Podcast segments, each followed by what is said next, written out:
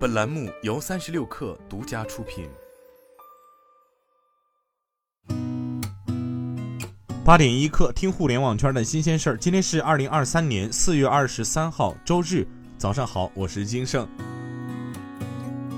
三十六氪获悉，京东健康皮肤医院发布会昨天在北京召开。此次京东健康以皮肤病为切入点，通过全新上线的皮肤医院，探索专科互联网医院的全新模式，希望帮助更多皮肤疾病患者实现轻病随时问、慢病能管理、大病能预警、疑难杂症能找到专家的目标。闲鱼发布二零二三财年碳减排量数据，数据显示，用户通过闲鱼参与闲置交易。全年累计减碳超三百万吨，约等于一点六万头成年鲸鱼的重量，也相当于二百二十四点八万户家庭一年用电产生的碳排放量。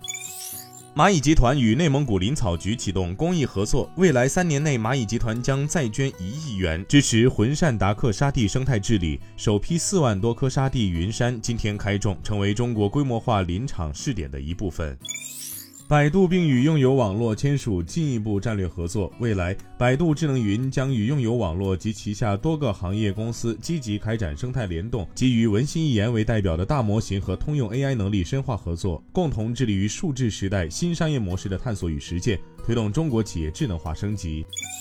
美国洛杉矶高等法院的陪审团针对居民 Justin Hus 一项2020年提起的诉讼，裁定特斯拉辅助驾驶系统 Autopilot 的安全气囊并未失去安全性能，且特斯拉没有故意不披露事实。陪审团认为，特斯拉已明确警告，部分自动驾驶软件并非自动驾驶系统事故，主要是因为司机分心。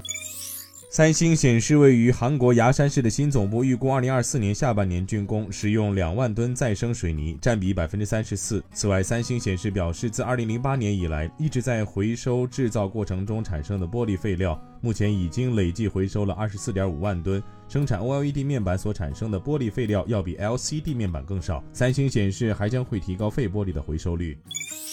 苹果 MacBook 组装商广达将在越南南定省投资1.2亿美元建厂，预计入驻南定省美顺工业区，一期占地22.5万公顷，聚焦电脑制造项目。今天咱们就先聊到这儿，我是金盛，八点一刻，咱们明天见。